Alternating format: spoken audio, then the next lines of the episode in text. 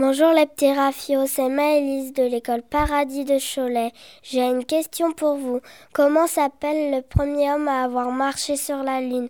Merci beaucoup. Très bonne question, Maëlys. Alors, revenons en arrière le 23 juillet 1969, aux États-Unis, ce jour précis qui changea toute l'humanité. Ce jour-là, la NASA, l'agence américaine spatiale, qui envoya non pas seulement une personne, ni deux, mais bien trois personnes pour aller sur la Lune. C'est la mission Apollo 11. Eh bien, nous allons vous dire qui sont ces trois personnes, ou devrais-je dire ces trois héros américains.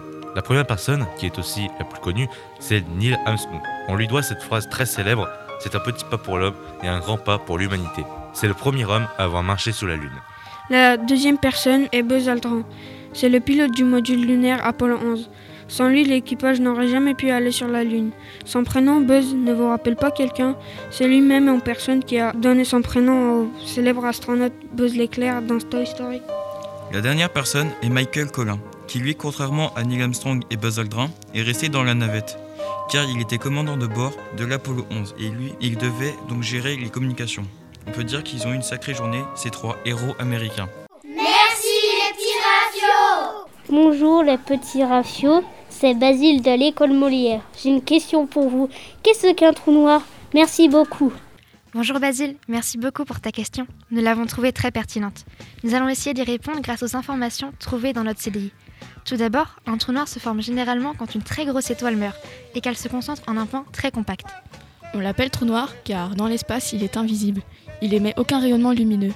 Sa force d'attraction est si forte que rien ne peut en sortir, ni matière, ni lumière. Mais comment fait le trou noir pour piéger la lumière Quand tu lances une balle en l'air, elle finit toujours par retomber à cause de la gravité qui l'attire vers le centre de notre planète. Un trou noir est si massif que pour en sortir, il faudrait aller plus vite que la vitesse de la lumière. Et comme rien ne peut dépasser la vitesse de la lumière, elle-même se retrouve piégée. Les trous noirs étant invisibles, les astronomes ont mis au point des ruses pour les observer.